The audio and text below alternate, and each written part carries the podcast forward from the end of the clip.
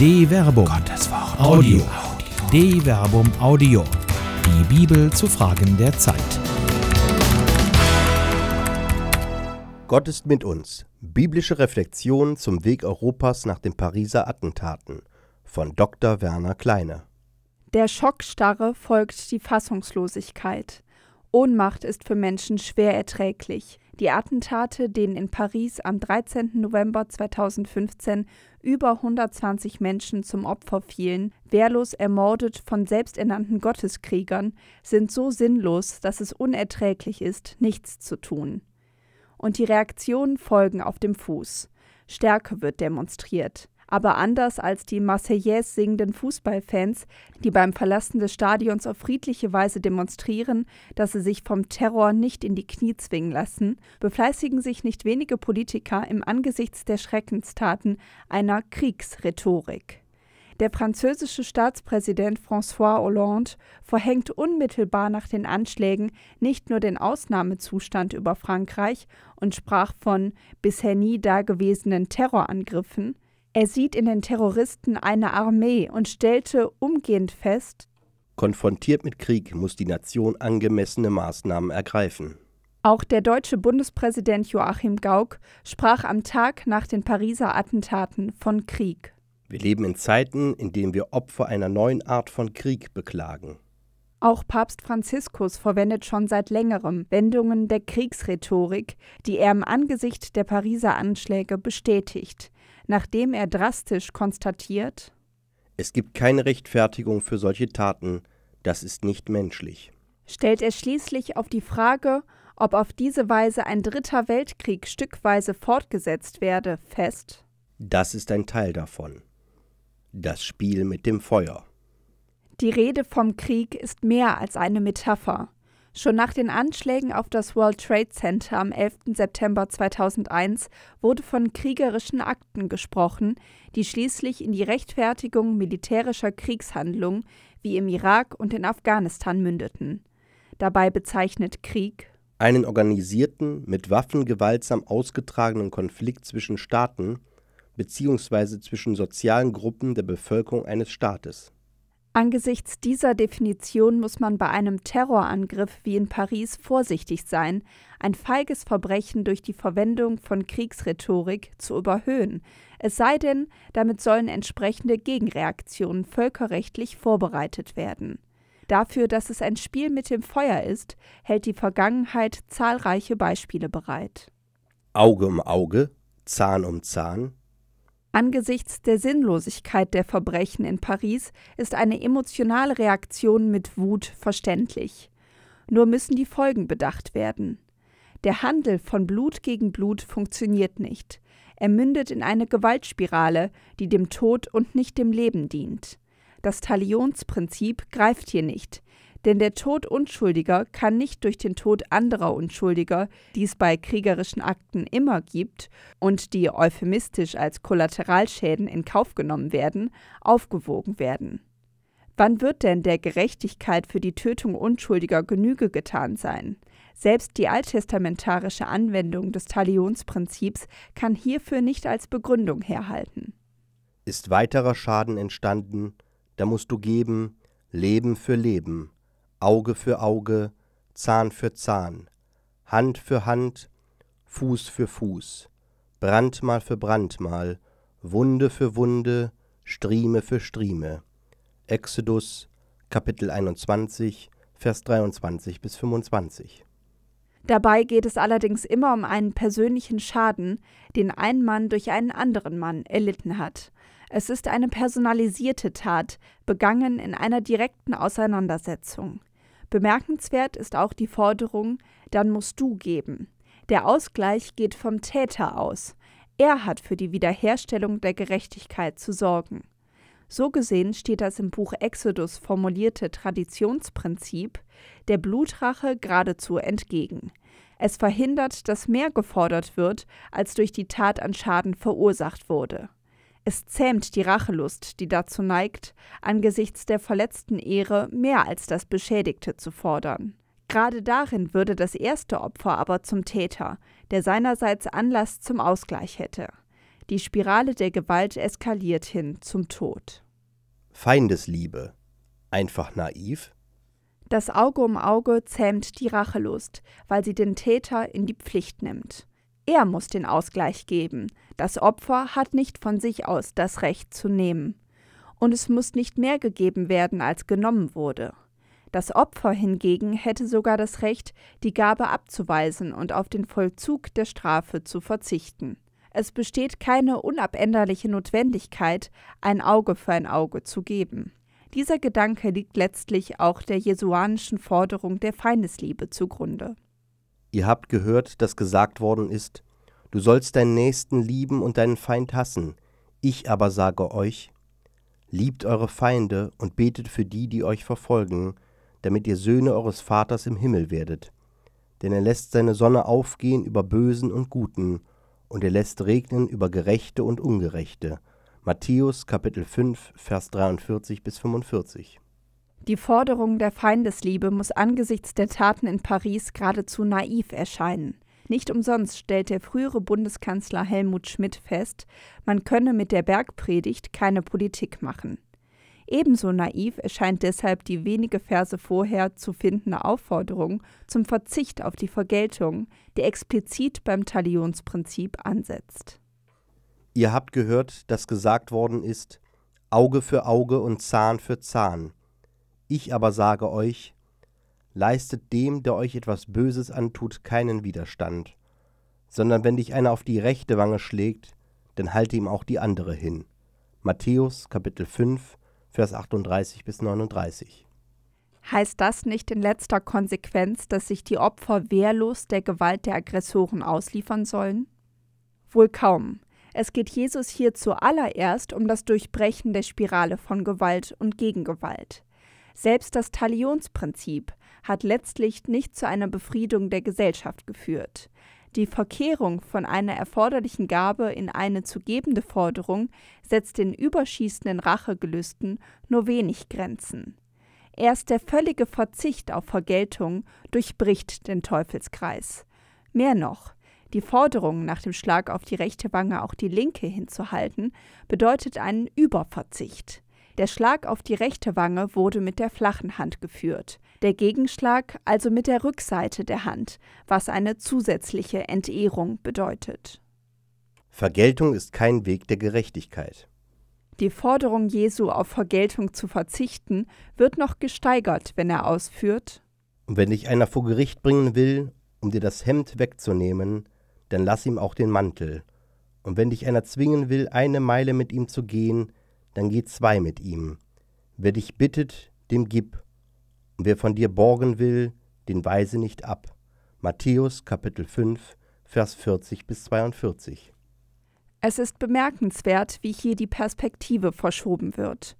Ob schon der Text eindeutig ist, merken die Leserin und der Hörer es erst auf den zweiten oder dritten Blick. Das liegt daran, dass die Forderung Jesu so völlig dem menschlichen Gerechtigkeitssinn zuwiderläuft. War es im Talionsprinzip ursprünglich der Täter, der aktiv werden musste, und der, als man das Prinzip in einen Forderungskatalog uminterpretierte, selbst zum Opfer mit eigenem Forderungsanspruch wurde, so wird hier eine völlig neue Sichtweise eröffnet. Das Opfer wird es gar nicht zum Opfer. Der so behandelte Mensch wird zum Souverän seines Handelns. Er ist der Tat ebenso wenig ausgeliefert wie dem Rachetrieb, der nur in Gegengewalt mündet. Es ist ein Akt höchster menschlicher Freiheit, der hier beschrieben wird. In diesem Akt der Freiheit behält der Mensch Souveränität und Ehre, die ihm keine Gewalt nehmen kann. Die Rache hingegen würde ihm diese Ehre nehmen, weil sie ihre Befriedung erst in der Erniedrigung des anderen finden würde, der das aber auch nicht auf sich beruhen lassen wird, und so weiter und so weiter und so weiter und so weiter. Das Drama menschlichen Gerechtigkeitsstrebens. Die neue Sichtweise Jesu ist so unerhört wie revolutionär. Der Friedenspreisträger des deutschen Buchhandels, der Muslim Navid Kermani, stellt in einem Deutschlandfunk-Interview auf die Frage, was er am Christentum am meisten bewundere, fest. Ganz eindeutig ist es das Moment der Feindesliebe. Das ist ein revolutionärer Gedanke gewesen, der ja auch in andere Religionen Eingang gefunden hat.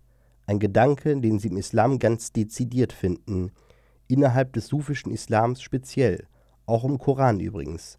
Was die Sufis gesehen haben am Christentum, war vor allem dieses Moment der Liebe, die über das eigene Kollektiv hinausgeht. Und doch ist diese Forderung im wahrsten Sinne des Wortes unerhört. Sie scheint so wenig lebensnah, dass selbst Christen nur allzu oft an ihr scheitern. Der Selbsterhaltungstrieb ist mächtig. Immer wieder muss der Mensch deshalb daran erinnert werden, dass nicht er der Herr über Leben und Tod ist. Das ist Gott allein. Nur von hier aus lässt sich verstehen, wenn es heißt Mein ist die Rache. Ich werde vergelten, spricht der Herr. Römer Kapitel 12, Vers 19. Paulus zitiert hier Deuteronomium Kapitel 32, Vers 35 bis 41. So wird deutlich, dass der im Neuen Testament verkündete Gott der des Alten Testamentes ist. Nimmt man die zwei Verse vorher getätigte Aussage des Paulus hinzu, wird schnell deutlich, dass es nicht nach Gottes Sinn ist, Rache zu üben. Vergeltet niemand Böses mit Bösem. Römer Kapitel 12, Vers 17. Überdeutlich wird aber, dass es, wenn überhaupt, allein Gottes Recht ist, Rache zu üben, des Menschen Sache ist es auf keinen Fall. Aus sinnlosem Gerechtigkeit schaffen. Was aber heißt das alles angesichts der sinnlosen und feigen Taten in Paris? Der reflexhafte Ruf nach Vergeltung ist menschlich verständlich. Er gehört zur anthropologischen Routine. Allein die Geschichte lehrt, dass so Gerechtigkeit nicht zu schaffen ist. Die alten, ausgetretenen Kriegspfade mögen zur Stillung der Rachelust führen. Gerechtigkeit wird nicht ihr Ziel sein. Christen sollten sich gerade angesichts der Attentate in Paris an das Schicksal dessen erinnern, dessen Namen zu tragen sie die Ehre haben. Im Anbeginn der gegen ihn gerichteten Gewalt ermahnt er den Jünger, im Johannesevangelium ist es Petrus, der die Angreifer im Garten Gethsemane mit dem Schwert bekämpfen will und in blinder Wut einem Tempeldiener ein Ohr abschlägt. Steckt dein Schwert in die Scheide, denn alle, die zum Schwert greifen, werden durch das Schwert umkommen. Matthäus Kapitel 26, Vers 52. Jesus beantwortet Gewalt nicht mit Gegengewalt. Er erscheint in der Szene trotz seiner Wehrlosigkeit als der eigentliche Souverän. In ihm solidarisiert sich Gott mit den Schwachen. Er stirbt den Tod der scheinbaren Gottverlassenheit, aus dem heraus erst die letzte Gerechtigkeit Gottes sichtbar wird. Es ist Gott, der das letzte Wort hat. Es ist Gott, der Gerechtigkeit schafft. Lichtkämpfer. Europa ist zu Recht stolz auf seine christlich-jüdischen Fundamente. Es steht jetzt an einem Scheidepunkt. Geht es den Weg der Vergeltung, der den Tod zum Ziel hat, oder findet es den Weg der Gerechtigkeit, der zum Leben führt? Christen sind keine wehrlosen Opfer. Sie sind frei und in der Freiheit souverän. Das Opfer sind auf Rache, um die gedemütigte Ehre wiederherzustellen. Der souverän Freie hingegen kämpft den Kampf der Gerechtigkeit gegen alle Widerstände. Die frühen Christen haben diesen Kampf mehr als einmal gekämpft. Die Anfechtungen der jungen Gemeinde waren groß. Das Neue Testament enthält daher zahlreiche Aufrufe zur Standhaftigkeit im Glauben und zum Durchhalten in der Anfechtung. Einen geradezu poetischen Appell zur Aufrichtigkeit findet sich im Epheserbrief. Seid also standhaft, gürtet euch mit Wahrheit, zieht als Panzer die Gerechtigkeit an und als Schuhe die Bereitschaft, für das Evangelium vom Frieden zu kämpfen. Vor allem greift zum Schild des Glaubens. Mit ihm könnt ihr alle feurigen Geschosse des Bösen auslöschen. Nehmt den Helm des Heils und das Schwert des Geistes. Das ist das Wort Gottes. Epheser Kapitel 6, Vers 14 bis 17. Christen sind alles andere als wehrlos.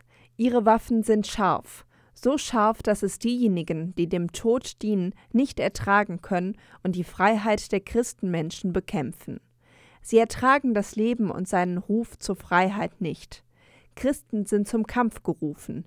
Ihre Waffen beschreibt der Epheserbrief Gerechtigkeit, das Evangelium vom Frieden, der Glauben, das Heil und der Geist vor allem aber das Wort Gottes.